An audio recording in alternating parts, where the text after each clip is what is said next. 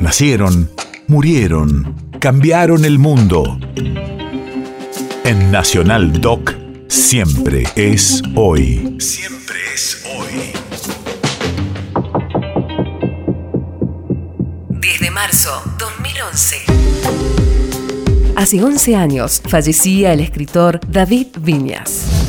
Radio de la memoria. Uno de los escritores argentinos más comprometidos del campo cultural y de los primeros en reflexionar sobre las implicancias entre la literatura, la historia y la política. Con una personalidad vehemente y explosiva, supo cautivar a toda una generación de pensadores, estudiantes y lectores. El viaje de Cortázar a París y su instalación en París se corresponde, se inscribe ese viaje en la vieja tradición liberal del viaje argentino y latinoamericano, porque también podéis encontrar un común denominador a nivel latinoamericano del viaje a París, sobre todo a lo largo del siglo XIX.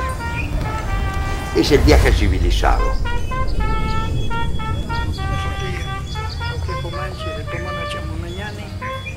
Respecto del viaje de Ernesto Guevara, empieza a ser un viaje latinoamericano, que es un viaje de iniciación también, de aprendizaje, de Ernesto Guevara,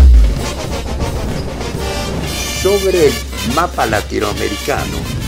Es una forma inédita de viaje bárbaro. Es un viaje bárbaro, está recuperando la barbarie, es decir, todo lo contrario de la cultura eurocéntrica convencional tradicional.